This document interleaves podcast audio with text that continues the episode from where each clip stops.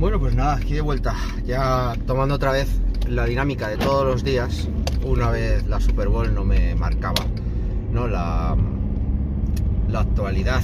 Eh, hay una idea que me, que me ronda por la cabeza y que curiosamente no ha sucedido, que es el, el escarnio público del perdedor, que en este caso yo creo que es Sanahan, ¿no? El, el máximo responsable como head coach y bueno, yo creo que por cómo se produjo el partido.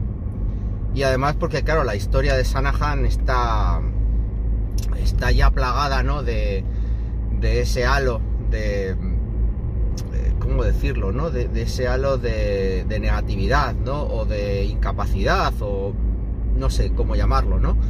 Al final Sanahan ha, ha llegado una, a una Super Bowl como coordinador y a otras dos, ¿no? Como como entrenador y ha perdido todas, ¿no? Dos de ellas además en, la prórroga.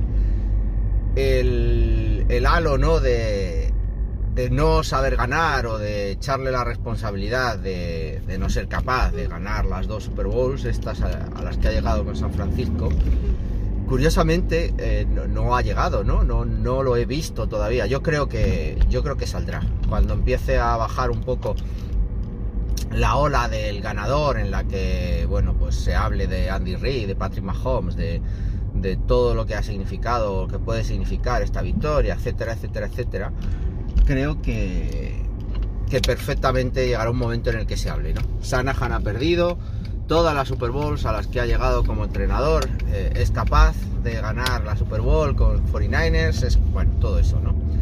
Y es curioso porque porque veo cierto paralelismo con Andy Reid. Eh, Andy Reid con, con, los Eagles, que fue su primer equipo en el que estuvo a principios de, del 2000, 2001 hasta el 2012, donde ya lo echan y ficha, y ficha por Kansas.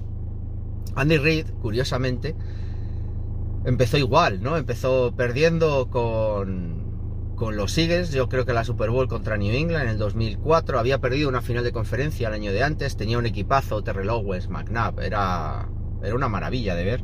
Yo me acuerdo el año que yo empecé a ver Super Bowl, que todavía, Super Bowl, perdón, fútbol americano, que todavía estaba ese equipo y era, era uno de mis equipos favoritos, ¿eh? de, ver aquellos Eagles y, y, además siempre me ha gustado el, el logo bastante, ¿no?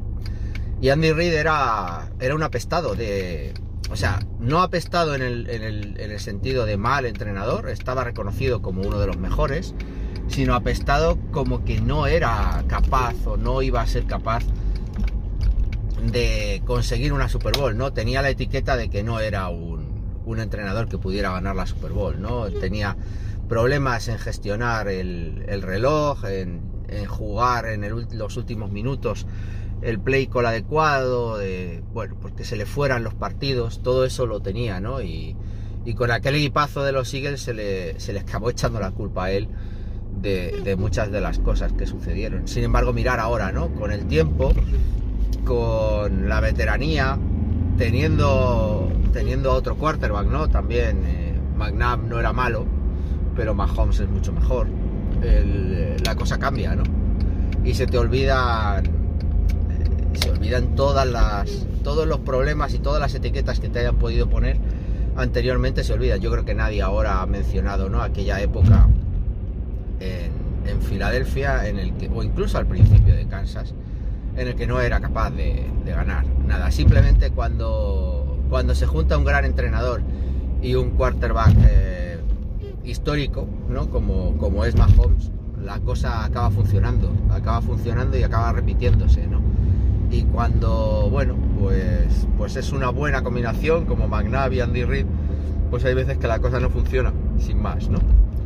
Es curioso por, por lo que os digo, porque probablemente con Sanahan se empezará a escuchar algo similar, ¿no? Que, que no es capaz, que yo creo que es un buen entrenador y simplemente, pues eso, eh, ha tenido ha tenido eso, estar en el alero y probablemente tener buenos jugadores excepcionales, pero no al mejor.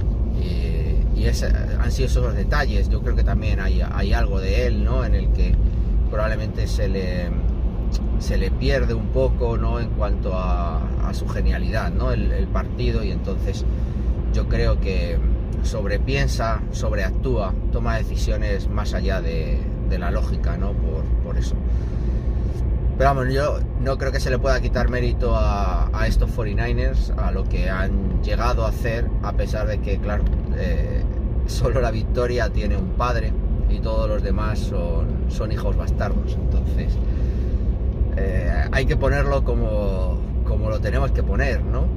Como que Andy Reid, como que Mahomes, la historia, etcétera.